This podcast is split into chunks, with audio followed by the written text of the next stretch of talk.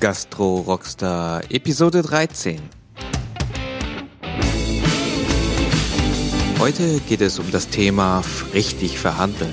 Ich glaube, wir stimmen alle überein, dass äh, in der Verhandlung einiges an Potenzial liegt für einen Gastronomen, um wirtschaftlich gut agieren zu können.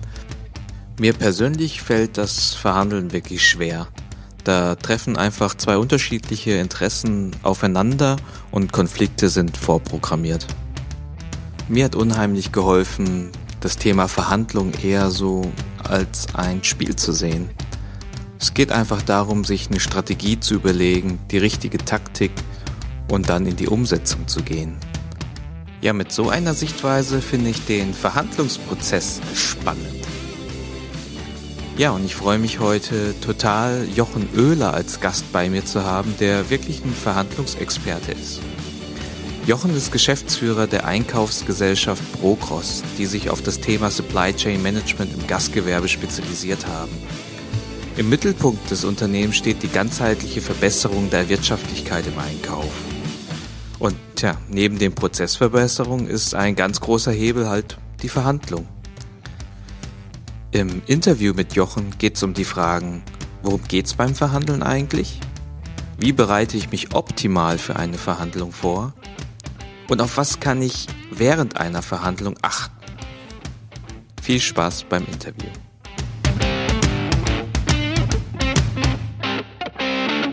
So, herzlich willkommen zu einer neuen Episode von den Gastro Rockstars. Heute geht's um das richtige Verhandeln. Bei mir zu Gast ist Jochen Oehler. Jochen, freut mich total, dass du heute am Start bist. Hang, schön, schön dich zu hören und schön mit dir zu sprechen. Freue mich auch auf dich. Perfekt. Ich habe im Vorfeld jetzt gerade im Intro ein bisschen was über dich erzählt. Ähm, Jochen, magst du vielleicht dein Background in deinen eigenen Worten den Zuhörern kurz erläutern und ähm, ja darauf kurz eingehen, wie du auf das Thema Verhandeln gestoßen bist? Ja, sehr gerne. Also ich bin aktuell Geschäftsführer der Procross. Wir sind eine Supply Chain Management Company und wir machen von morgens bis abends nichts anderes als zu verhandeln.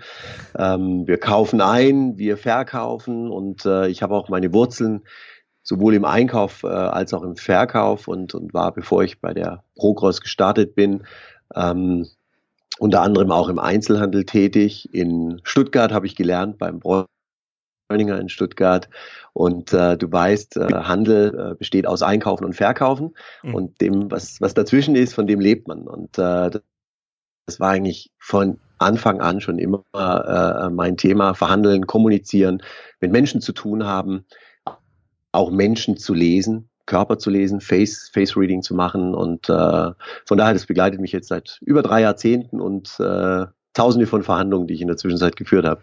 Das ist natürlich ein super Erfahrungsschatz, äh, von dem wir heute profitieren möchten. Jochen, klasse. Klar, gerne. Ich beginne die Episode mit dem Lieblingserfolgszitat des Gastes. Jochen, was ist dein Lieblingserfolgszitat? Also jetzt bin ich schon ein paar Tage auf der Welt, von daher mit einem komme ich eigentlich nicht klar. ähm, aber mein, mein absolutes Lieblingszitat und ist auch mein, mein Lebensmotto ist, mach's einfach. Und da, das, das, das sind zwei Dinge im Prinzip. Also mach's, ja, mach's mhm. einfach, ja, nicht lang schnacken. Ähm, und das zweite, dass, dass du es einfach machst, also nicht kompliziert, ja. Und wir Menschen tendieren ja immer dazu, alles ganz kompliziert zu machen. Von daher ist es eines meiner Lieblings oder mein Lieblingszitat und manchmal so schwer umzusetzen. Ja, es hört sich so aber einfach bleibt, an. Aber es bleibt ja. trotzdem. Super, mach's einfach. Ja, perfekt. Genau. Vielen Dank dir. Dann steigen wir jetzt direkt ins Thema ein, Verhandeln. Hm, was fasziniert dich so am Verhandeln? Ähm, das ist, das ist eigentlich ein permanentes Spiel. Ja, mhm. und wenn du, wenn du mal so ein Stück weit überlegst, also du kannst mal für dich nachdenken, ähm, wie viele Verhandlungen du heute zum Beispiel geführt hast. Wie viele Verhandlungen hast du heute geführt? Also, ich sag mal, beruflich, oh, aus dem Bauch heraus vielleicht drei, vier okay. maximal. Also ich vermute, dass ich heute ähm, ah, ich denke mal 40, 50 Verhandlungen geführt habe und zwar 40, querbeet. 50. ja, ja, ja. Und ich denke, dass jeder von uns, du, äh, wie auch, auch die Zuhörer, ähm, mindestens genauso viele Verhandlungen geführt haben. Bei mir ging es heute Morgen los um 6.30 Uhr, als der Wecker klingelte. Und äh, das war schon mal die erste, die erste Verhandlung. Die schwierigste, die schwierigste, die, oder? Die ich verloren habe, genau. ähm, und dann geht's weiter mit, mit Frühsport machen und so, ne? Und dann Mitarbeitergespräche etc. Kurzum, was ich damit sagen will, ähm, wir führen eigentlich den ganzen Tag über Verhandlungen und alles mhm. und, und die, unsere ganze Kommunikation jeden Tag mit unseren Kindern, äh, mit Mitarbeitern, mit Kollegen, äh, im Straßenverkehr. Ja, du bist im Stau und vorne ver, verjüngt sich die, die Spur von zwei auf eine, musst du irgendwie auch da reinkommen. Ist auch eine Verhandlung, äh, schlicht gesagt. Ja sagt, ja. Und das finde ich einfach schön, ja, dass da jeden Tag was los ist, dass jeden Tag Action und von daher ein Stoff, der niemals ausgeht. Deswegen geistert mich das. Ja, jetzt, jetzt, ich verstehe ich auch. Du, du, du verhandelst oft, aber man, man nimmt das nicht so bewusst wahr als Verhandlung, oder? Man, man geht so das durch den ganzen Tag durch und äh, eigentlich ist es überall dort, wo, wo man auch etwas entscheiden muss, ist es schon fast eine kleine Verhandlung. Ne? Exakt. Und da sind wir in der Regel zu 90 Prozent auch nicht drauf vorbereitet. Mhm. Äh, wenn du beispielsweise Kinder hast, äh, mhm. die äh, morgens verschlafen haben, kannst du mir noch schnell ein Brot machen, kannst du mir die Schnürsenkel binden, kannst du mich vielleicht kurz in die Schule bringen. All das sind Verhandlungen. Da habe ich, da habe ich, habe ich heute auch ein gutes Beispiel immer bei meiner Tochter. Also auch wenn es da um um Schlafen gehen geht, dann äh, sage ich dann immer so, in, in fünf Minuten gehst du schlaf und dann, dann fängt sie an zu verhandeln und sagt zehn, ja. Obwohl sie eigentlich gar nicht weiß, wie lang fünf Minuten sind oder zehn Minuten, aber sie weiß schon irgendwie intuitiv, da, da muss ich jetzt was rausholen und dann sagt eine größere Zahl, ja. Ja, da, da, da sind wir auch bei dem ganz wichtigen Thema, das können wir natürlich auch später nochmal kurz ähm, ansprechen, ähm, nämlich, nämlich eine Strategie in der Verhandlung, die deine Tochter da führt und äh, Kinder im Alter zwischen vier bis sieben, acht Jahre sind die Musterexemplare, die man ganz toll beobachtet kann ähm, und viel lernen kann in Sachen Verhandlungsführung. Die machen die das, die machen es noch intuitiv, Aha. aber sau sau gut. Okay, aber das, das nehmen wir noch auseinander, ja? Das nehmen wir später nochmal auseinander, genau.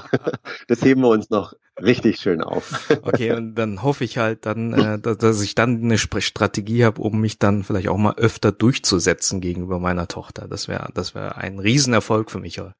Du Hang, ich habe eine schlechte Nachricht für dich. Ich habe keine Chance, oder wie? Sehr wahrscheinlich. Aber vielleicht finden wir ja ein paar Mittel, werden wir später nochmal sehen. Okay, perfekt. Also haben wir verstanden, Verhandlungen, das ist jetzt nicht nur im klassischen Sinne mit mit äh, Lieferanten oder mit mit geschäftlichen Partnern, sondern man kann auch mit sich selber verhandeln, auch in der Familie, mit Freunden. Ähm, das ist breiter gefächert und die Methoden, die wir jetzt gleich auch lernen und die Schritte, die lassen sich eigentlich äh, dann auch äh, auf alle Bereiche anwenden.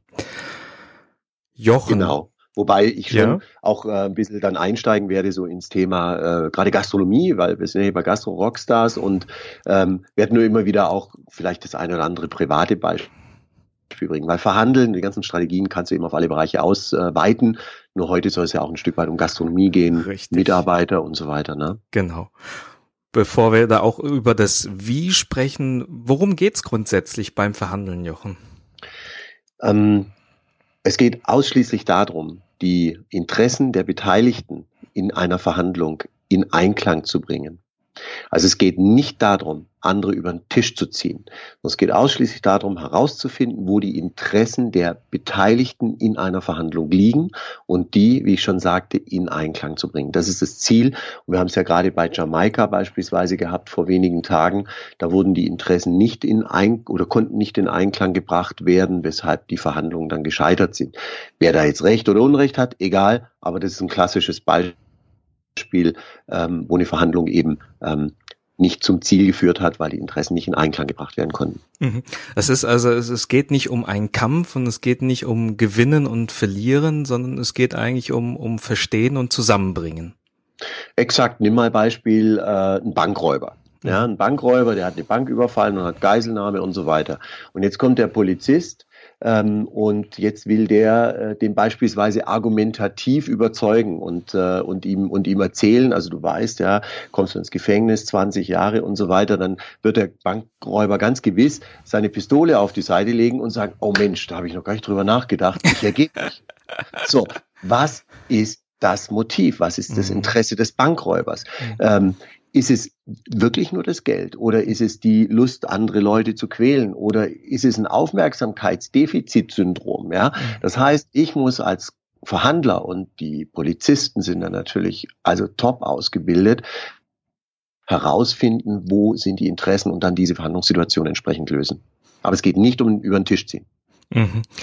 mhm. Okay, das heißt ja auch, dass ähm, da, da werden wir gleich nochmal drüber sprechen, dieses Interesse erstmal zu verstehen, das Motiv zu verstehen. Ich glaube, das mhm. ist wahrscheinlich auch die, die Kunst, die, die man beim Verhandeln halt irgendwie dann erlernen muss. Ne? Richtig. Und da sind wir eigentlich auch schon bei diesen fünf Schritten, die zum, äh, zu einer erfolgreichen Verhandlung gehören. Und ähm, das ist eben einmal ähm, das Ziel der Verhandlung zu definieren, dann ein Profiling zu machen, äh, herauszufinden, mit welchem Team ich die Verhandlung führe, die Strategie festzulegen und, und dann die Verhandlung äh, eben selbst. Und was du gerade sagtest, Entschuldigung, das Motiv herauszufinden, da gehört eben ein großes Paket auch an Fragen dazu, die ich mir im Vorfeld stellen muss. Ähm, und am liebsten und am besten offene Fragen, mhm. also offene Fragestellungen. So kann ich am besten die Motive auch in der Verhandlung herausarbeiten und in der Vorbereitung mich ganz intensiv eben mit meinem Verhandlungspartner zu beschäftigen, äh, um da vielleicht schon das eine oder andere zu erkennen, was dessen Motive sein könnten. Okay, klasse.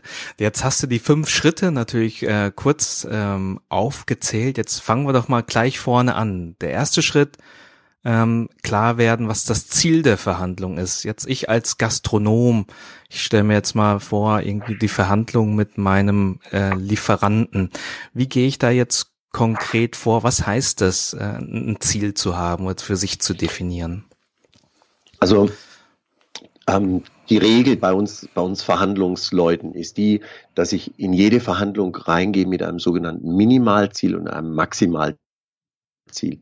Diese Ziele werden übrigens in der Verhandlung nie verschoben. Die bleiben. Mhm. Die sind zu verstehen wie eine Leitplanke auf der Autobahn. Ja, wenn du in der Verhandlung mal feststellst, dass du deine Ziele nicht erreichst, äh, dann brichst du lieber die Verhandlung ab oder vertagst sie. So und Ziel, Ziele, Minimum und Maximumziele zu setzen. Beispiel Gast in der Gastronomie. Ähm, stell dir vor, der Kaffeepreis steigt äh, um sechs Prozent. Und du weißt, dass alle Kaffeelieferanten gerade unterwegs sind und äh, versuchen eben ihre Preise zu erhöhen, weil Rohstoff und so weiter gestiegen ist. Ja. ja? Und jetzt könnte zum Beispiel dein ähm, Minimalziel sein, dass du sagst, okay, der Marktpreis ist um sechs Prozent gestiegen. Mein Minimalziel ist, das halte ich auch für realistisch, von mir aus eine Preiserhöhung von drei Prozent mitzugehen. Mhm. Und mein Maximal Ziel ist, ich möchte gar keine Preiserhöhung ähm, ähm, akzeptieren und, und, und erreichen. So, das ist also Minimalziel, Maximalziel. Um vielleicht in den, in den menschlichen Bereich, in den privaten Bereich hineinzugehen, ich habe das gerade bei meinem Sohn wunderbar erlebt, der geht gerade so mit seinen äh, 17 Jahren Testosteron gesteuert viel äh, auf Achse, ist in vielen Clubs unterwegs und in der Szene.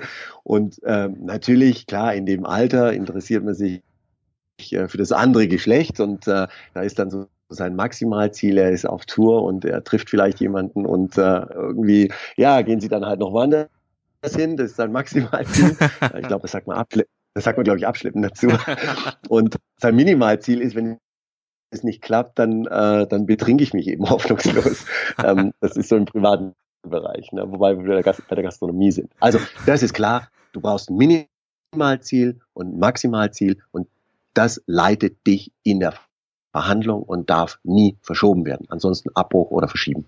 Okay, verschieben heißt dann einfach, dass man wirklich sagt, naja, wir kommen heute nicht zum Punkt und wir genau. packen jetzt das, ein. Das ist auch ja, ein möglicher Weg, den man sich offen halten sollte. Das finde ich übrigens ganz, ganz, ganz, ganz wichtig. Das kommt bei Verhandlungen viel zu selten vor. Wir machen das regelmäßig, dass wir Verhandlungen unterbrechen und sagen, du, wir kommen jetzt nicht weiter an der Stelle und entweder setzen wir sie für eine Stunde aus oder wir vertagen sie sogar für zwei, drei, vier Wochen. Und mein Tipp ist, bevor du dich ähm, vielleicht in der Verhandlung auch, auch auf einen Weg begibst, wo, wo die Fronten sich verhärten, dann, dann lieber mal eine Auszeit gönnen, ja, durchatmen, ähm, frische Luft tanken. Ähm, und, und weißt du, manchmal so eine Woche oder zwei Wochen später, ja, gerade wenn es schwierige, harte, knallharte Verhandlungen sind, da, da sieht manchmal die Welt schon wieder ganz anders aus. Denn du solltest gucken, dass du jede Verhandlung immer von der sogenannten Meta-Ebene führst. Also stell dir vor, du bist eine Drohne, die fliegt auch in der Meta-Ebene, ja. Mhm. Und sobald du in die Mikroebene gehst, wo die Emotionen spielen, wo es persönlich wird, wo du in die Details reingehst, scheitern alle Verhandlungen. Und da also immer in der Metaebene okay. arbeiten. Okay. Da hilft so eine Pause sehr gut, genau. Okay, okay, verstanden. Mhm. Äh, ich nehme an, wenn eine Ziel der Verhandlung, wenn ich da in eine Verhandlung reingehe, dann werde ich ein Minimal- und ein Maximalziel haben. Ähm, mein Partner wahrscheinlich auch, oder? Ja. Ähm, wie, wie, wie, äh, spielt das irgendwie eine Rolle? Muss ich da mir irgendwie Gedanken machen, was sein Minimal-Maximalziel sein könnte? Oder ist das etwas, womit ich mich nicht ja. beschäftigen sollte? Unbedingt eine super Frage von dir und ist auch äh, der zweite Teilschritt äh, von diesen fünf Schritten zum Verhandlungserfolg, nämlich das, wir, wir bezeichnen es in der Verhandlungsszene als Profiling. Okay. Und Profiling unter, unterteilt sich in, in so Themen wie, was macht denn, wenn wir jetzt mal im, im, im B2B-Bereich bleiben, Gastronomie, also was macht zum Beispiel der Lieferant für, für, für einen Umsatz? Was hat er für Kunden? In was für ein Marktsegment ist der unterwegs? Gibt es da viele Wettbewerber, wenig Wettbewerber? Ähm, hat der Lieferant zum Beispiel in der Vergangenheit gute Kunden gewonnen oder viel Kunden verloren? Ähm, was könnte meine Position äh, äh, in dem Gespräch sein mit dem Lieferanten? Ja, also absolut richtig von dir, äh, Hang, herauszuarbeiten. Auch was könnte das Ziel des Lieferanten sein? Weil da kann ich dann auch viel besser einordnen, ob meine Ziele auch realistisch sind, mhm. die ich mir setze. Ja? Mhm. Und Ziele müssen immer realistisch äh, sein und äh, das gehört zu dieser Vorbereitung dazu, eben die Motive herauszuarbeiten des Lieferanten oder meines Partners, mit wem auch immer ich verhandle. Bei, bei dem Profiling, was ähm, du hattest jetzt schon mal so ein paar Themen äh, dargestellt oder Fragen, die ich mir, die ich mir stellen soll. Geht es darum, auch auch selber zu verstehen, in welcher in welcher Machtposition ich stehe ja. oder auch der, mhm. der Partner. Genau. Okay. Richtig. Und da kannst du natürlich heute super recherchieren. Du kannst über, äh, über einen Online-Bundesanzeiger zum Beispiel super recherchieren. Äh, wie, wie ist die Company aufgestellt? Äh, was haben die für ein, für ein Eigenkapital? Was haben die für, für, ein, für eine Bilanz gemacht letztes Jahr? Und, und, und. Also es gibt so tolle Recherchemöglichkeiten heute, ja. Und es gehört neben diesen Hard Facts, äh, aber auch der, der Bereich der Soft Facts dazu, mhm. nämlich zu gucken, wer kommt denn zu mir an den Verhandlungstisch? Und ich gucke mir und wir schauen uns alle unsere Verhandlungspartner im Vorfeld an. Wir scannen die. Wir sind auf äh, Social Media unterwegs, auf, Insta, auf äh, Facebook, LinkedIn und so weiter und, und durchpflügen ähm, das Netz, um so viel wie möglich über den Menschen zu erfahren. Wir und, haben und was, nie etwas. Was, was, was, was, ja? schaut, was schaust du dir da, was schaust du dir da insbesondere an?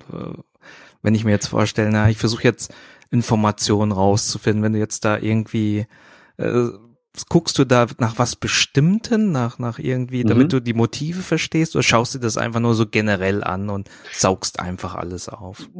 Ich saug da alles auf. Also ich gucke mir das äh, Gesicht von, den, von der Person an oder den Personen. Ich gucke mir an, was haben die für Posts, mit wem sind die befreundet, was haben die für äh, äh, Neigungen, Eigenschaften, Hobbys, Interessen. Äh, sind es Genussmenschen, sind es eher strukturierte Menschen, analytische Menschen. Also da gibt es ja so verschiedene psychologische Modelle, von denen du vielleicht schon mal gehört hast, das Disk-Modell oder mhm. das Stabmodell.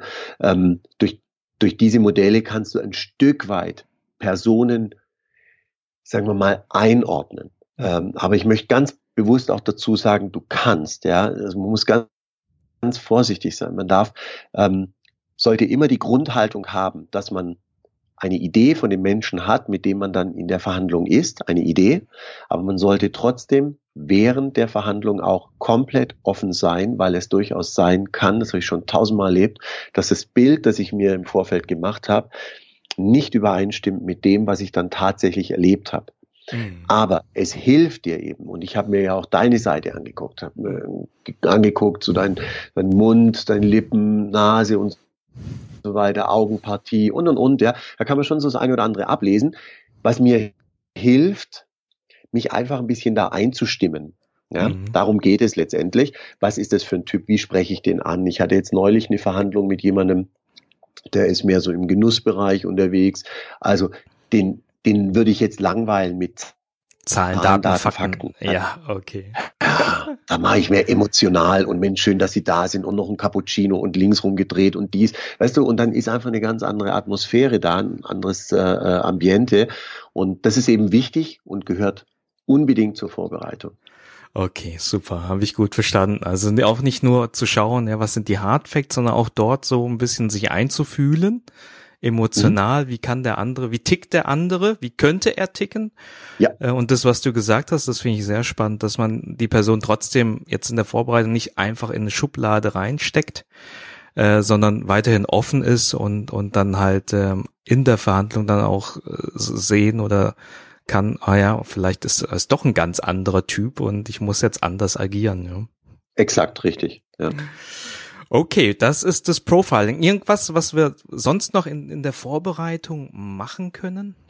Ja, ähm, da gehören folgende Punkte noch dazu, ähm, äh, zum Beispiel auch das Team zu definieren. Mhm.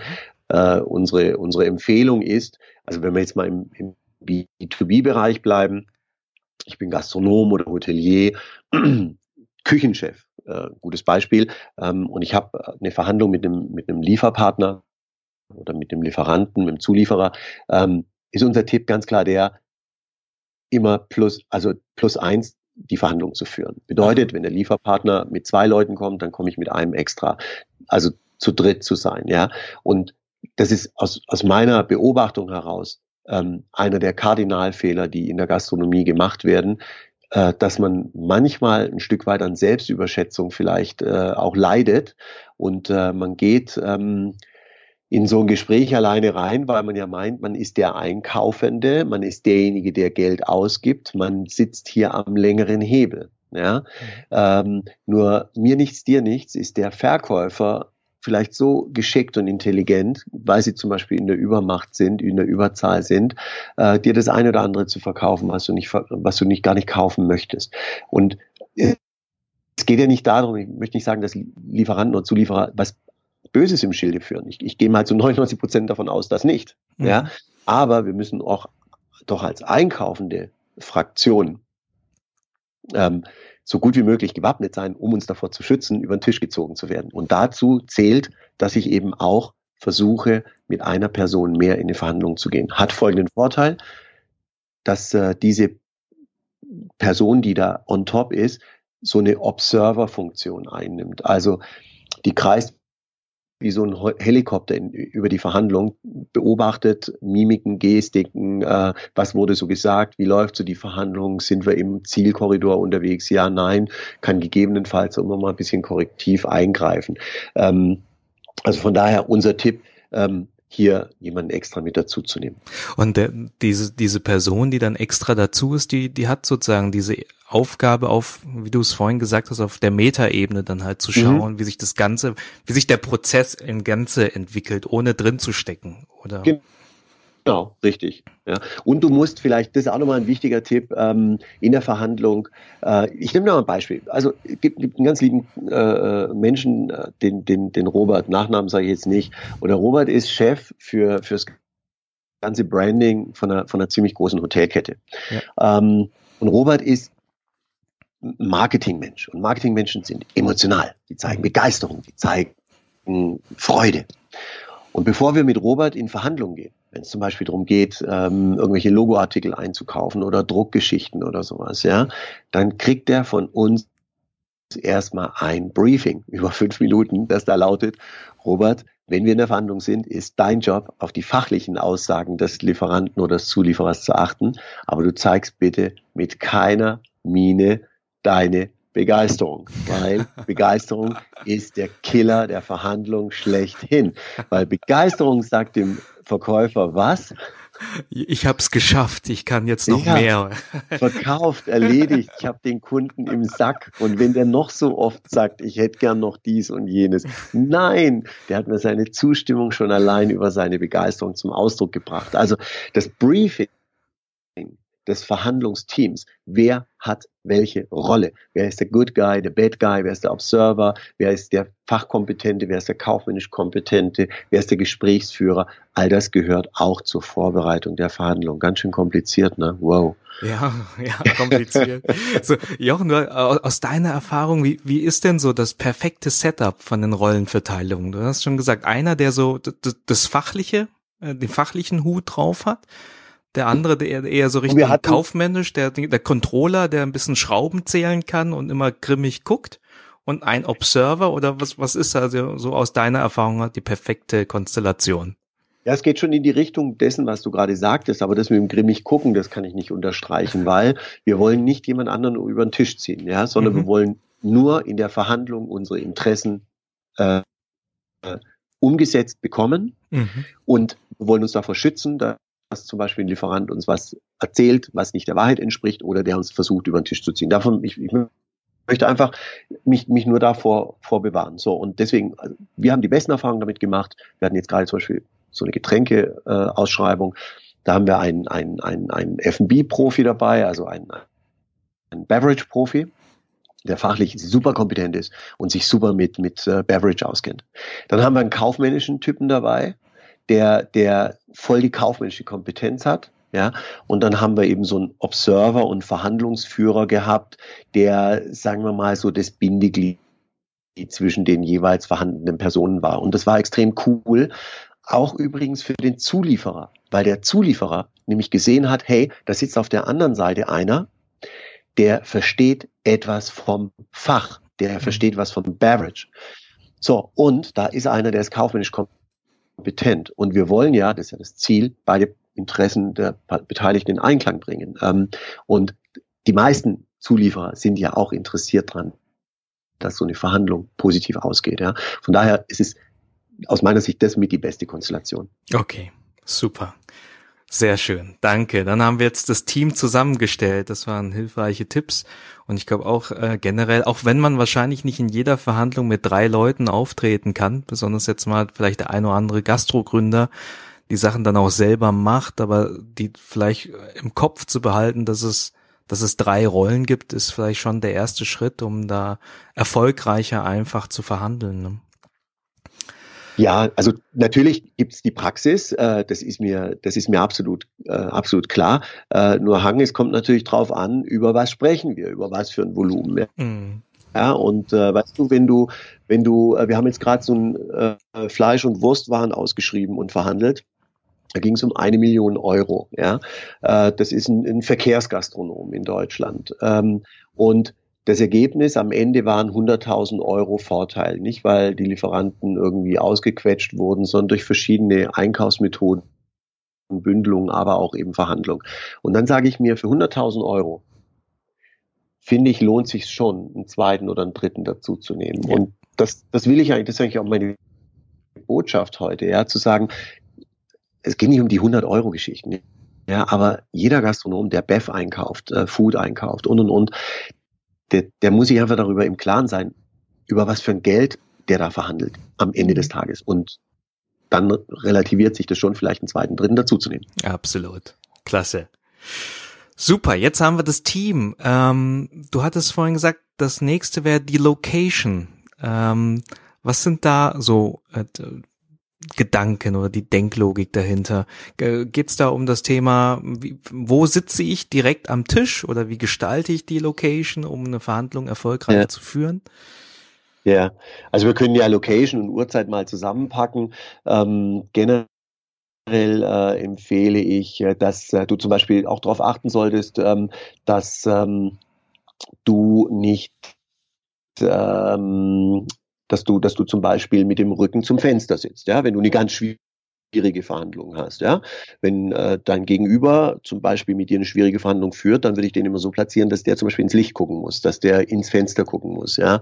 Wenn dann draußen die Sonne scheint, das gibt dir den äh, Vorteil, dass du ein klein wenig besser dein Gegenüber äh, beobachten kannst. Der, ja, das ist aber jetzt mehr so eine schmutzige Geschichte, wenn es echt eine harte, harte Sache ist. Ja. Ansonsten ist mit Location auch Folgendes gemeint. Also wir hatten gerade äh, jetzt ein Beispiel mit einer sehr, sehr schweren Verhandlung mit einem Lieferanten, der Oligopolist ist. Also der, das gibt, mhm. da, in dem Bereich gibt es wenige Anbieter. Ja, der ja. ist, der hat eigentlich eine Marktmacht. Ja. So. Und wir haben herausgefunden, dass auch so mächtige Lieferanten ähm, und Zulieferer und deren Verkäufer, da, da geht immer irgendwie ein bisschen was, weil am Ende des Tages sind Menschen. Und mhm. äh, wir haben hier beispielsweise herausgefunden, dass dieser Mensch, mit dem wir zu tun hatten, das ist ein Genussmensch, ein, ein Gemütsmensch, der wandert gerne und der fährt gerne an den Alpenrand alle zwei, drei Wochenenden mit seiner Frau, mit dem Wohnwagen und kraxelt dann da durch die Berge. So, und den haben wir eingeladen zum Termin nach Garmisch-Partenkirchen am Freitagnachmittag um 15 Uhr. Ah. So. Und da war natürlich alles klar, oder? Also ja, der musste ja dann im Prinzip seinem Chef sagen, also ich muss ja schon frühzeitig anreisen. Dann ist er natürlich am Freitag oder ich weiß Donnerstag schon losgefahren und war dann also mittags um eins oder was in Garmisch, hat natürlich seine Süße mit dabei gehabt. Und warum 16 Uhr? Weil wir natürlich wussten, der will ja irgendwann um 20 Uhr oder um 18 Uhr sein ja. erstes Weißbier trinken und ja, so. Das bedeutet, wir haben einfach eine tolle Atmosphäre gehabt und, und es war gut, es lief alles gut. Wir haben ihn nicht über den Tisch gezogen, nicht falsch verstehen, ja. Aber wir haben da was erreicht, was einfach maximal gut war für uns und was, was, was ihn nicht, nicht fertig macht, ja. Und das ist, das ist doch schön, in so einer Verhandlung mit solchen Elementen zu spielen. Und wenn alle dann am Ende des Tages lachen und sich freuen, und dann ist doch gut, ne? Also man kann mit solchen Methoden arbeiten. Ja, das äh, jetzt jetzt wird mir auch klar, warum das Profiling, dieser zweite Schritt so wichtig ist. Ne? Ich meine, das Exakt. muss man erstmal rausfinden.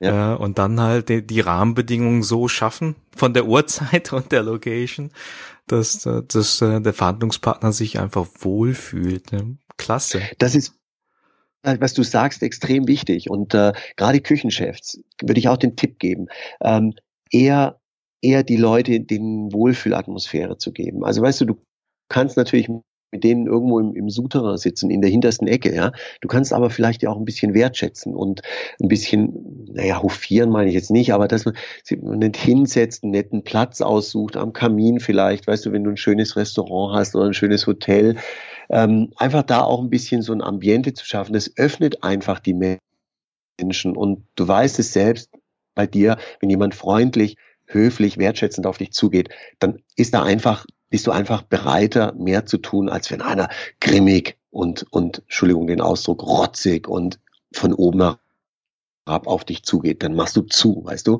Und deswegen eher vielleicht eine, eine gute Atmosphäre schaffen. Klasse. Ja, ich glaube, Wertschätzung hilft immer, mhm, auch bei dem extrem. Thema. unbedingt, ja, unbedingt. Super. Jetzt haben wir das Team, wir haben die Rahmenbedingungen ähm, optimal gestaltet. Jetzt äh, geht's eigentlich schon fast in die Verhandlungen rein. Der nächste Schritt, die Strategie. Mhm. Welche Gedanken muss ich mir denn da machen? Ja, Strategie, äh, komplett eigenes, äh, eigenes äh, Thema. Ähm, es gibt insgesamt vier Strategien. Das ist einmal die Strategie nachgeben, ausweichen ist die zweite, Druck ist die dritte und die vierte ist Kooperation. Und jede dieser Strategien ähm, ist gekennzeichnet von sogenannten taktischen äh, Maßnahmen. Ähm, und wenn du jetzt zum Beispiel das äh, Nachgeben nimmst, ja, Nachgeben in der Verhandlungsstrategie, ähm, da ist Nachgeben entweder Ja sagen oder Nein sagen. Also da gibt es nicht so viel große Spielmöglichkeiten. Mhm. Dann gibt es die Strategie des Ausweichens. Ausweichen, äh, da gibt es verschiedene taktische Maßnahmen, wie ähm, ich bin jetzt gerade nicht da, ich kann mit dir kein Gespräch jetzt führen oder ich bin in Urlaub oder wir haben gerade ein Projekt oder wenn ich meine Tochter nehme und es geht darum, äh, Müll rauszubringen oder Getränke zu holen, dann ist deren äh, Strategie in Sachen äh, Ausweichen, äh, die taktische Maßnahme, ich muss jetzt lernen oder ich mache es später. Also das ist Ausweichen. Ne? Mhm. Dann die dritte Druck ja, da gibt's verschiedene taktische Maßnahmen. Ähm, zu dem Druck gehört Schreien, auf den Tisch hauen, beleidigen, drohen. Ähm, also ich schmeiß dich raus, wenn du äh, mir nicht die und die Preisvorteile bietest. Was übrigens auch in die Strategie Druck als taktische Maßnahme gehört, ist Schweigen. Es hm. gibt ganz starke Verhandler, äh, die ich selber schon erlebt habe, äh, Einkaufsleiter, da habe ich denen echtes Ohr abgeknabbert und zugetextet und es kommt nichts, selbst auf offene Fragen. Wie wollen wir vor, vorgehen? Kommt ein mm. oder ich weiß, also ganz fürchterlich. Ja. Also Schweigen ist auch, äh, auch äh, eine taktische Maßnahme im Bereich der Strategie Druck und dann gibt's noch die Kooperation. Kooperation, da sind die taktischen Maßnahmen, man geht aufeinander zu, man hört sich zu, man ist wertschätzend, man ist verständnisvoll.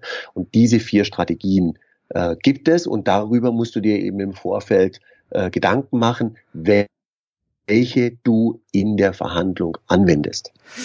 Und, und was, was sind denn so äh, Kriterien, anhand ich das festmachen kann, äh, welche Strategie da am besten passt? Ja, ähm, also Beispiel, wenn du, ähm, wenn du jetzt mit dem Lieferanten zu tun hast, ähm, von denen, da, da gibt es hunderte davon, ja, und tausende und der, jeder ist austauschbar. Also du hast es ja oftmals im Verbrauchsartikelbereich, Hygieneartikel und so weiter.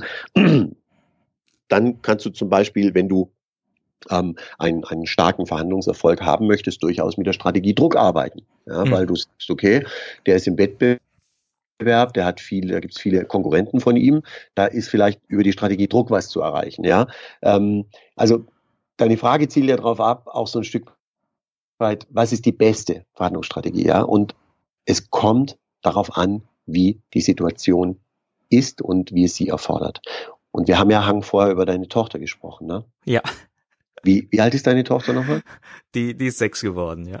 Sechs geworden, okay. Pass auf, ich erzähle dir mal, ich erzähle dir mal von meiner Tochter was, ja, ist die Lisa, ja. Als die Lisa, also die ist jetzt 14, ja, und als sie so fünf, sechs war, ja, dann war immer folgende Situation, ich komme abends heim, stell dir das vor, okay, komme abends heim, halb acht, wir wohnen in so einem alten Haus und wir haben so eine Holztür, aber da sind so ein paar Glasscheiben drin. Und dann kann ich da durchgucken. Und dann komme ich nach Hause und dann sehe ich meine Frau, wie sie durch die Wohnung rennt. Ja, die Haare zerzaust, knallroter Kopf.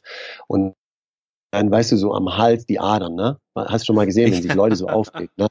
Und sie schreit, schließt die Tür auf und sie schreit, Lisa, und jetzt, jetzt halb acht, jetzt geht's ins Bett und so. So, schließt die Tür auf Lisa sieht mich. Lisa schaut mich an, rennt auf mich zu, springt mir in die Arme, nimmt ihre kleine Hand, streichelt meine Wange und sagt zu mir, Papa, schön, dass du da bist. Boah, ey, jeder von uns, der Papa oder Mama, ist Gänsehaut, ja? So, okay, pass auf, dann geht's dann geht's weiter, ja. Stell dir vor, hinten läuft meine Frau lang, immer so auf und ab, auf und ab, auf und ab, Haare durcheinander und total sauer. Lisa, jetzt ab ins Bett. Was macht Lisa? Lisa schaut mich an, sagt, oh Lisa, Joe, Papa, hast du einen schönen Tag gehabt? Wie war's? Ich habe mich so auf dich gefreut. Du. Komm, lass uns noch so ein bisschen unterhalten, so, so ein bisschen, wie du vorher sagtest, noch so zehn Minuten und dann gehe ich auch ins Bett. Ja? Was macht die Kleine da in dem Moment? Das ist eine Kombination aus Strategie, Druck und Strategie, Kooperation. Weil sie sagt mir, hey, pass auf, Alter.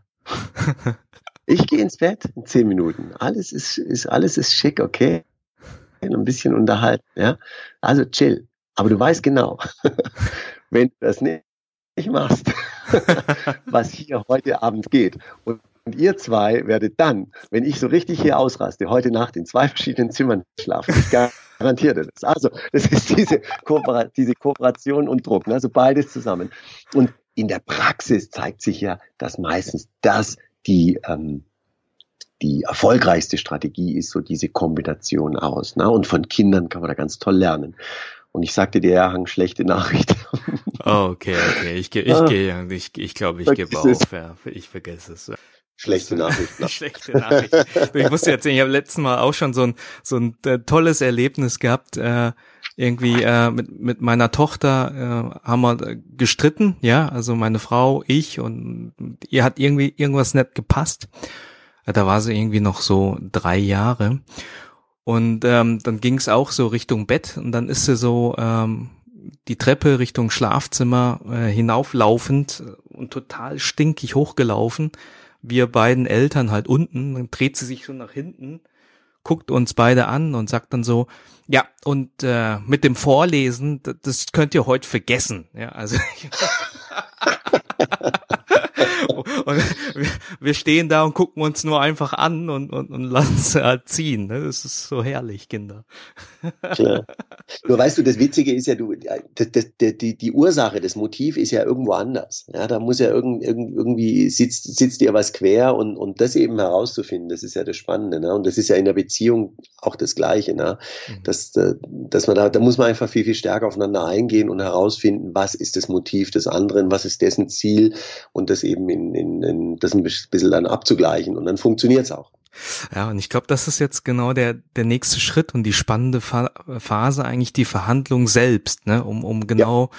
wie, wie, wie kriege ich es raus, dieses Motiv zu verstehen, ja, und, und nicht nur, ja. ja, auf die Position zu beharren und, und mich darauf einzuschießen, sondern eine Ebene tiefer, äh, das Interesse zu verstehen. Ähm, wie, wie, wie stelle ich das an? Geht nur über, Ja, das geht nur über Fragen. Ja. Über Fragen. Also, was sind Ihre Vorstellungen? Was können wir machen? Welchen Bewegungsspielraum haben Sie? Welche Möglichkeiten haben Sie? Was sind Ihre Ziele? Sprich so einfach mal offen an. Ja, frag doch deinen Zulieferer oder wen auch immer, was ist, was, was willst du, was, was, was schwebt dir vor, ja? Das hilft dir ja extrem gut, ähm, dann einzuordnen, ähm, ob du da mitgehen willst und kannst und ob da eine, eine, eine Schnittmenge da ist oder nicht, ja? Also Fragen sind extrem wichtig und äh, ich empfehle äh, den, den, den Leuten, fragt so viel ihr könnt und fragt offen. Und es gibt einen ganz wichtigen Satz, wer fragt, führt. Lass dir mhm. die Fragen nie aus der Hand nehmen. Und wenn du dir gute Verkäufer anguckst, gute Verkäufer fragen. Mhm. Mhm. Und wir sollten als Einkaufende einfach mal den Spieß umdrehen und mal anfangen zu fragen. Ja? Hat aber was mit Change Management zu tun, mit einem Change Prozess, äh, da muss man sich ja erstmal ein Stück weit dran gewöhnen. Weil wenn man selber einkauft, ist ja eigentlich eher so die Situation, die ich sitze auf dem hohen äh, Thron und äh, ich habe das gar nicht nötig, weil ich gebe erst Geld aus, ja, und ich würde es gerade andersrum machen. Hast du da äh, konkrete Tipps äh, Richtung, wie, wie, wie ich das machen kann mit den Fragen? Ja, du, wie ich wie ich schon sagte, also sie komplett offen immer zu stellen. Ja, mhm. ähm, als Beispiel: Lieferant kommt und äh, will mit einer Preiserhöhung ähm, äh, ankommen. Nehmen wir mal dieses Beispiel. Ja, so dann kann ich den ja fragen, ja, welche Möglichkeiten gibt's, die zu vermeiden? Ja, du kannst natürlich auch sagen, ähm, äh, ich will das nicht, ja, aber das ist eine, eine geschlossene Geschichte, ja, sondern welche Möglichkeiten haben Sie, dass wir die vermeiden können oder äh, was können Sie tun, dass wir die nur äh, die Preissteigerung nur um die um die um die Hälfte haben? Äh, Gibt es irgendwelche anderen Dinge beispielsweise, die Sie reizen würden in unserer Zusammenarbeit? Also das mal ein bisschen herauszuholen. Vielleicht sagt ja der Lieferant, hey, pass auf, wenn du mir zum Beispiel noch die und die und die Produkte auch abkaufst, ja, dann kann ich das im Rahmen einer Mischkalkulation so verwursteln, dass wir an so einer Preiserhöhung beispielsweise vorau, äh, vorbeikommen, ja. Okay. Das ist jetzt nur ein Beispiel. Ne? Ja.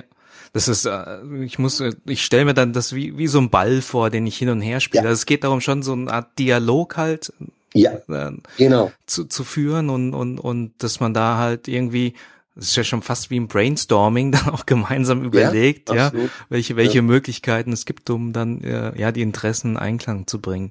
Jetzt äh, stelle ich mir manchmal vor, jetzt habe ich einen Verhandlungspartner, der vielleicht äh, das ein oder andere auch, auch zurückhält. Wie, wie erkenne ich denn äh, anhand der Antworten oder wo ich denn jetzt genau bin? Ich glaube, es ist ja nicht immer so, dass ja. man komplett offen ist, oder? Und und äh, ja, ja. Ab, ab, absolut, was du sagst, äh, absolut richtig. Und das ist natürlich so das Herzstück des Ganzen, wenn ich in der Verhandlung drin bin, eben herauszufinden, ob ähm, derjenige, mit dem ich da spreche, auch ähm, das so meint, wie er es sagt. Und ähm, da sprichst du ja so einen Punkt an, ähm, nämlich, nämlich äh, dieser gesamte Bereich der, der Körpersprache. Das, wir sprechen dann in der Verhandlungsszene von der sogenannten ähm, nonverbalen Kommunikation und der sogenannten paraverbalen Kommunikation. Und Ausgangspunkt ist im Prinzip so ein Satz von Nietzsche. Nietzsche sagte mal, ähm, der, der Mensch lügt mit dem Munde, also mit dem, was er, was er, was er sagt, ja. Mhm. Aber mit dem Maule, was er dabei macht, sagt er doch die Wahrheit. Ja?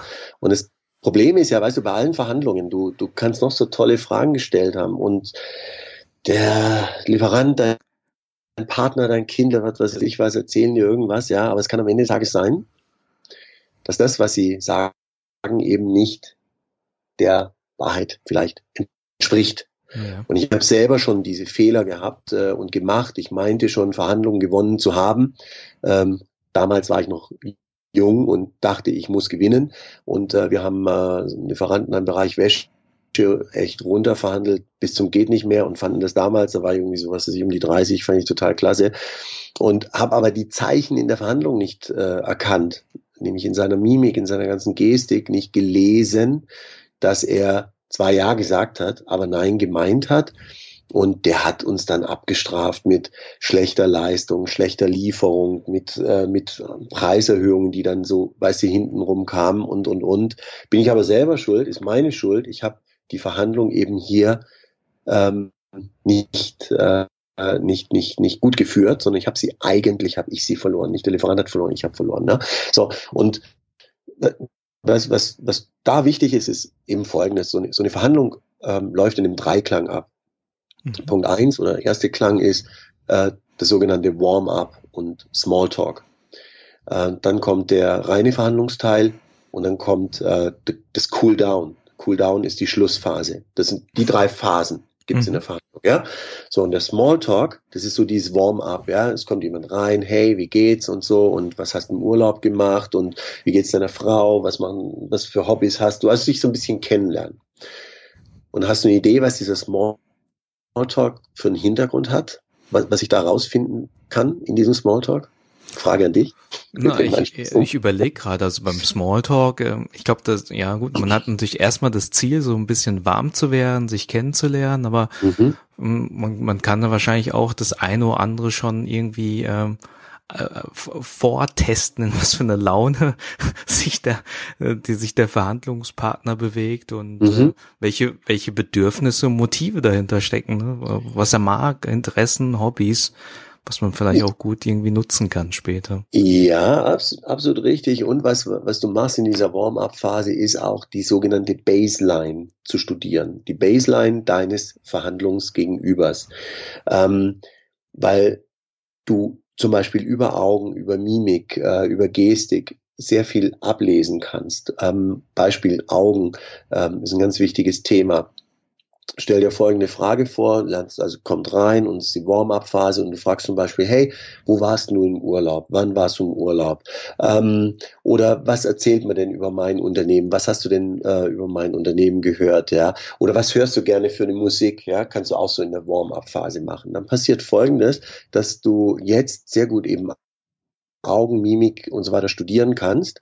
Und wenn du später in der Verhandlung zum Beispiel bist, ja, und du stellst ihm die Frage, ähm, was können Sie sich denn vorstellen, preislich uns gegenüber zu machen oder was können Sie sich vorstellen, leistungsmäßig uns ein Stück weit entgegenzukommen? Dann kannst du jetzt, nachdem du in der Warm-up-Phase die Baseline studiert hast und herausgefunden hast, wie zum Beispiel Augenbewegungen sind, das sehr gut in der Verhandlung gegenprüfen, Klasse. ob dann nämlich die Augenbewegungen sich gleich verhalten. Und um mal vielleicht bei den Augen zu bleiben, die Augen sind ein, ein sehr, sehr gutes äh, Hilfsmittel in der Verhandlung. Stell dir vor, ähm, ein Mensch steht vor dir, ja, und, und du guckst, äh, guckst diesen Menschen an und du fragst ihn ähm, zum Beispiel, wo er im Urlaub gewesen ist. Und die Augen gehen von dir aus gesehen nach rechts oben oder von dem Menschen aus, der spricht, nach links oben. Dann mhm. ruft er in dem Moment Erinnerungen ab. Das bedeutet, wenn er mir dann erzählt, er war auf Bali oder er war in Kärnten zum Skifahren und die Augen gehen nach links oben, dann kann ich mit einer relativ hohen Wahrscheinlichkeit relativ hohen Wahrscheinlichkeit, würde man sagen, von 90, 95 Prozent davon ausgehen, dass das, was er mir da erzählt, auch stimmt und er Erinnerungen abruft. Mhm. Wenn ich ihn jetzt in der Verhandlung frage, was können Sie sich denn vorstellen, äh, wie wir hier zusammenkommen könnten? Oder wenn ich ihn frage, können Sie sich erinnern, wann Sie äh, mit welchem Kunden Sie äh, zuletzt über eine Preiserhöhung gesprochen haben, wie mit mir? Und die Augen gehen jetzt von ihm aus gesehen nach links oben oder von dir aus gesehen nach rechts oben. Dann kann ich relativ davon ausgehen, dass wenn er mir dann sagt, ja, ich war bei Kunde B und war vor zwei Tagen, dann kann ich mit einer relativ hohen Wahrscheinlichkeit davon ausgehen, dass das, was er mir jetzt erzählt, da, dass er wirklich das Erinnerungen abruft. Und das stimmt. So, und das Gleiche geht, gilt fürs Ohr, also gehen die Augen nach, von, von dem, der spricht, nach links, außen, dann wird etwas Gehörtes abgerufen, gehen Sie nach links unten, dann wird etwas Gefühltes abgerufen. Also, na, und und dann machst du in der Mitte des Menschen eine Achse und alles, was rechts von dem Menschen stattfindet, ist eher konstruiert. Ja, also von mhm. dir aus gesehen links. Und ganz einfacher Trick, den du dir merken kannst, du fokussierst einfach das Herz von dem Menschen, dann weißt du, wo die emotionale Seite ist. Ja, ah, gute Eselsbrücke. Augen, ja, ganz, ganz easy. Und alles, was nach da drüben geht, von, von dir aus gesehen, was auf die Herzseite des Gegenübers geht, da ruft er Erinnerungen ab, gehört es ab oder Gefühle ab. Und alles, was auf die andere Seite rübergeht, das da gibt es eine Wahrscheinlichkeit, dass es konstruiert ist, ja. Genau, richtig. Aber, und jetzt ganz wichtig, man muss immer aufpassen mit Klischees und mit, mit, äh, mit Schubladen. Das, deswegen ist dieses Warm-up, diese Smalltalk-Phase sehr, sehr, sehr wichtig und gehört zur Vorbereitung. Weil ich da schon die ersten Fragen abfeuer, die in der Verhandlung dann auch kommen, nur mit einem anderen Content. Mhm. Ja, mhm. also so, und ich, im Prinzip nehme ich jetzt Fragen aus dem privaten Bereich, die ich vorne in dem Smalltalk bringe, um die sogenannte Baseline zu studieren. Wie ist seine Handhaltung, wie ist die Körperhaltung, Körpersprache, wie ist seine Stimme? Ja, ähm, ist die ist die generell immer brüchig oder wird die brüchig zum Beispiel eher in Druckphasen, in unangenehmen Phasen und so weiter? Ne? Ähm, also das, das äh, ist, ist ähm, ein ganz, ganz wichtiges Thema. Dann die Stimme, das ist, das immer sprechen wir in der Verhandlung äh, von der sogenannten paraverbalen Kommunikation. Ähm, also wenn die Stimme hochgeht oder sie geht runter, ist sie brüchig. Ähm, ähm, brüchig kann zum Beispiel bedeuten, der fühlt sich gerade unangenehm in der Situation. Wenn Stimmen hochgehen, dann ist es in der Regel ein Ausdruck von Druck, dass sich dieser Mensch dann unter Druck fühlt, ja. Also siehst es ja, wenn Menschen schreien zum Beispiel, dann gehen in der Regel die Stimmen hoch, weil sie mhm. unter Druck sind, ja. Dann, wie ist, ähm, Körperhaltung. Du kennst es ja, dass manche Menschen so mit verschränkten Armen vor einem sitzen. Das muss nicht per se bedeuten, dass sie verschlossen, sind. Nein. Es kann auch sein, dass der Mensch so tickt, aber dann muss ich dann eben in dieser Warm-up-Phase schon gelesen und studiert haben, dann kann ich daraus ähm, eben extrem viel ableiten. Klasse. Ja, dann äh, macht der Smalltalk jetzt mit, mit, mit äh, vor diesem Hintergrund äh, natürlich total Sinn, ja. Das Exakt, ist kei keine absolut. Phase, die man einfach nur so schnell übergeht, sondern ja. ähm, die kann man dann auch tatsächlich gut nutzen, um dann später die äh, nonverbale Kommunikation dann auch rauszulesen und die Kanäle dann auch zu verstehen. Richtig. Klasse. Äh, jetzt die Phase, du hast gesagt Warm-up, dann geht man in die Verhandlung selber, dort sehr stark mit mit Fragen, mit offenen Fragen dann äh, führen und ähm, dann denke ich mal, dass das Ziel, das man sich äh, im ersten Schritt vor Augen gesetzt hat, das halt im Hinterkopf behalten, um dort irgendwie zu landen. Wie, wie geht's dann am Ende weiter?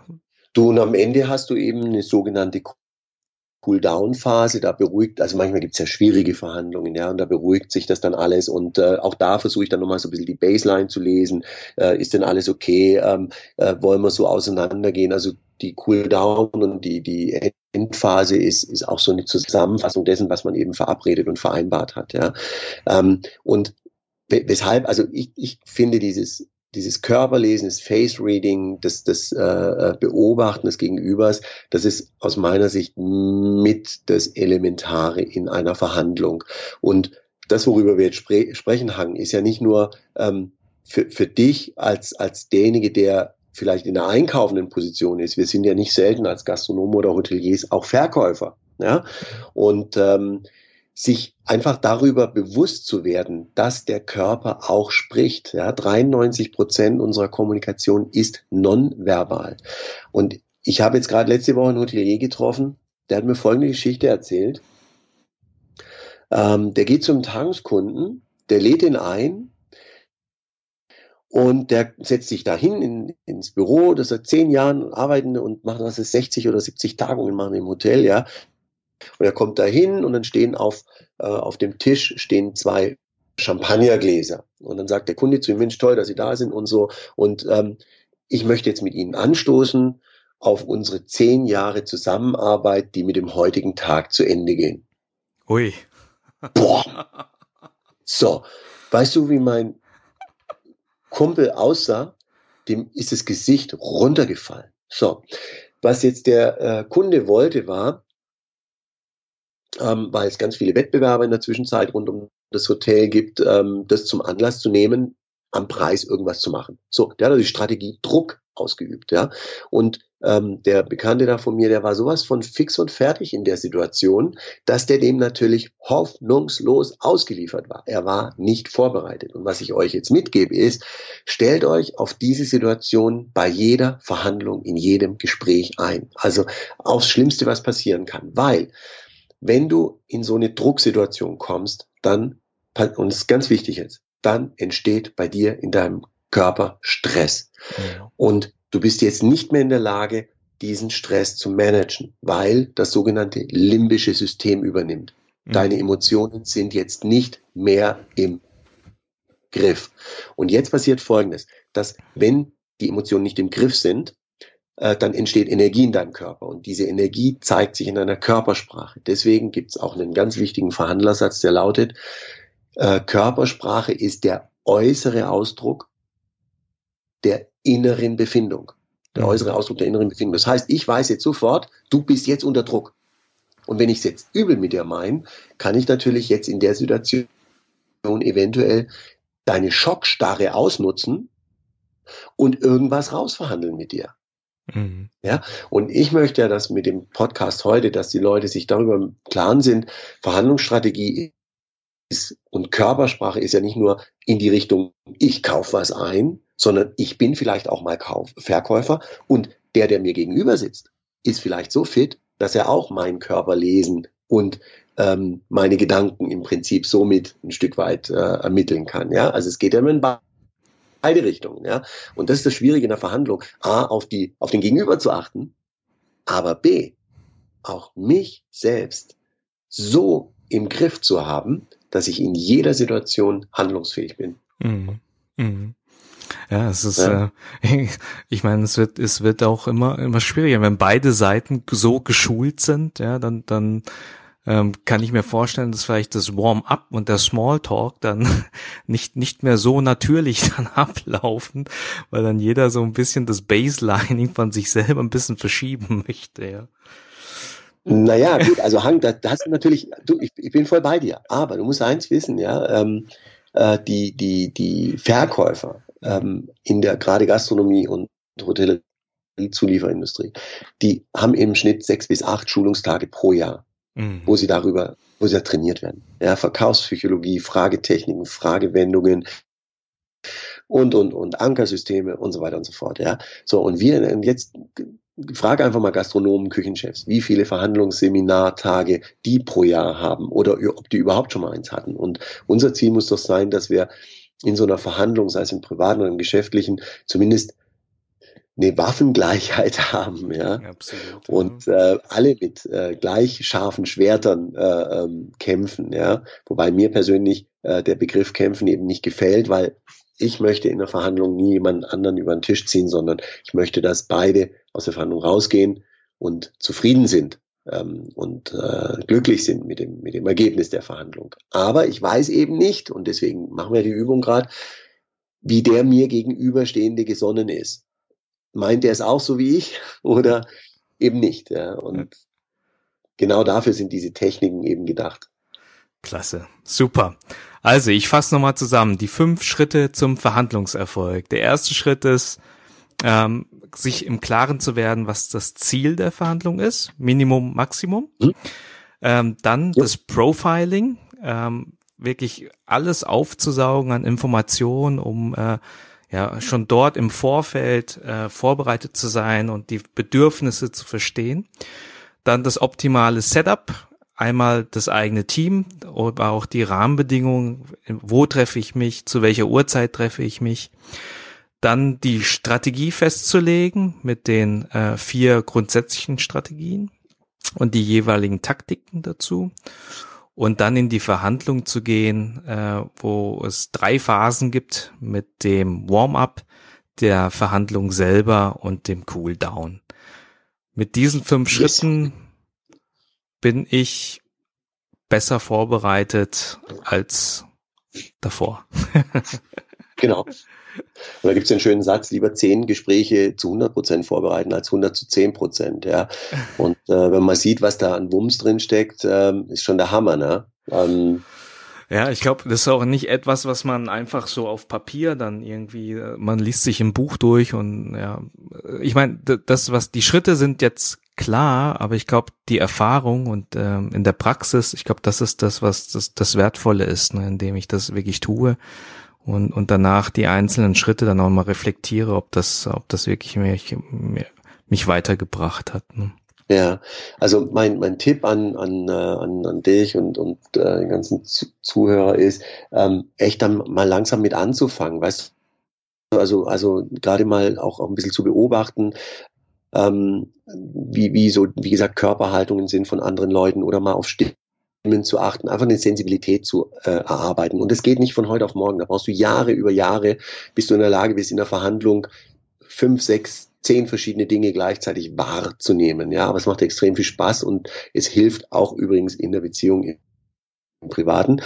Und dann, was, was auch äh, eine Quintessenz ist, ist, ähm, es darf nicht künstlich werden. Es muss immer authentisch sein. Es soll das nicht, es, ja. weißt du, was du vorher sagtest, mhm. mit dem Warm-up, wenn da so Verhandler aufeinandertreffen. Äh, je besser, je professioneller, je cooler die Verhandler sind, ja, umso smoother läuft sowas auch ab, ja. Ähm, bei den Jungen merkst du, okay, die sind dann manchmal noch so ein bisschen verkrampft, aber das muss eigentlich das Ziel sein am Ende des Tages, dass du wahnsinnig sensibel bist und diese ganzen Dinge um dich herum wahrnimmst, ja, und die Verhandlung auf einem natürlichen Wege abläuft und nicht irgendwie verkünstelt, verstellt oder inszeniert ist oder sowas. Ne? Und ihr werdet sehen, das macht mega, mega Spaß. Ähm, was man da alles, äh, in was für neue äh, Welten man da vorstoßen kann. Das ist wirklich spannend. Das ist echt klar. Ich glaube auch. Ich glaube auch. Also die, die nächste ja. Verhandlung, da werde ich schon jetzt. Cooles äh, Thema. ist klar, warum das auch so faszinierend ist, ja. Ja. Ähm, Jochen, ich glaube, wir, wir können noch Stunden über, über, über das Thema Verhandlungen sprechen. Äh, für die Zuhörer, die sich bei dem Thema einfach weiterbilden wollen. Hast du irgendwelche Empfehlungen Richtung Bücher, die man, die man sich zu dem Thema ein, äh, wo man sich einlesen sollte oder kann? Ja, also da gibt's äh, zwei äh, super Verhandlungstrainer, die ich äh, persönlich auch äh, kenne und sehr schätze.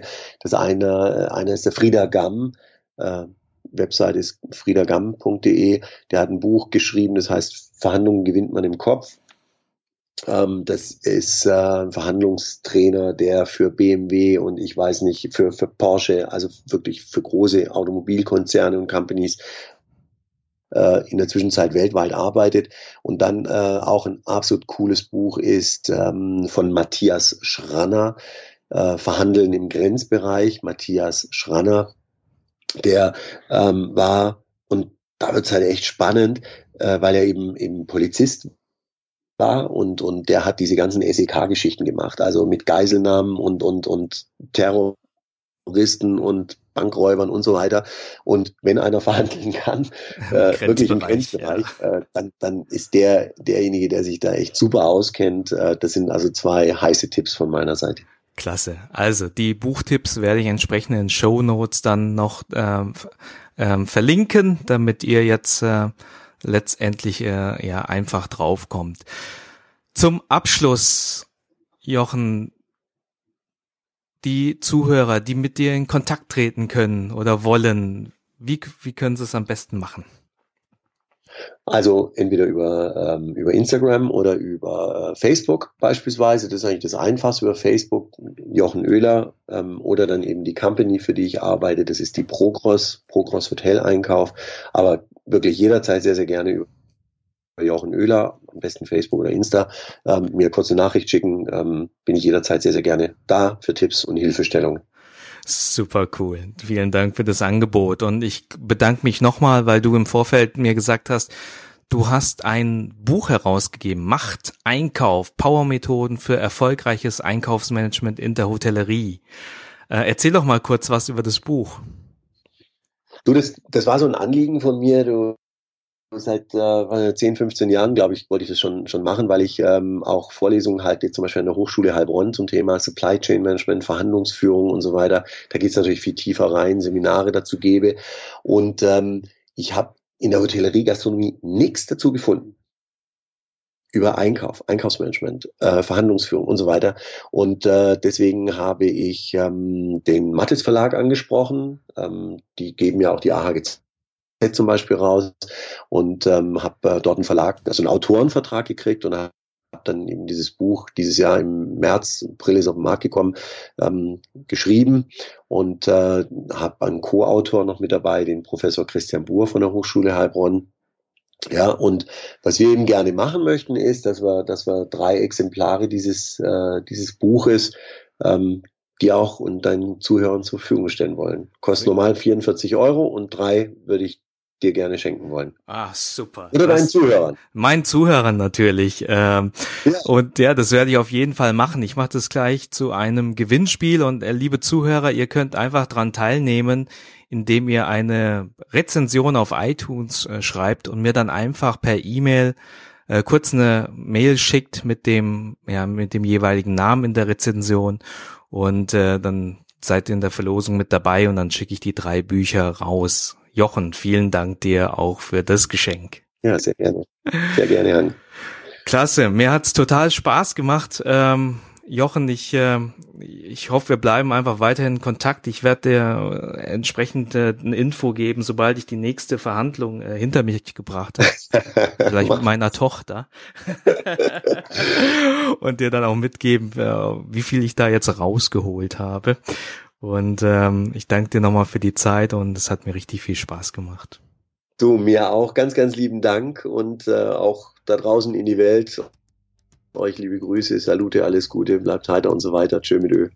Also in dem Sinne, ciao Jochen. In dem Sinne, mach's gut, Hang. Ciao, alles Gute dir. Tschö. Tschüss.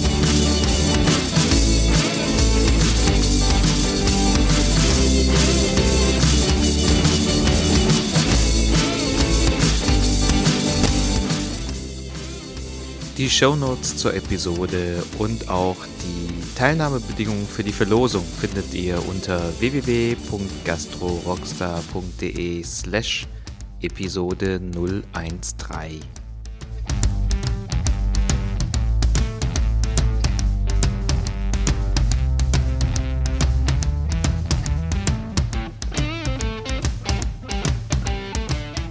Ich freue mich jetzt schon auf die nächste Episode.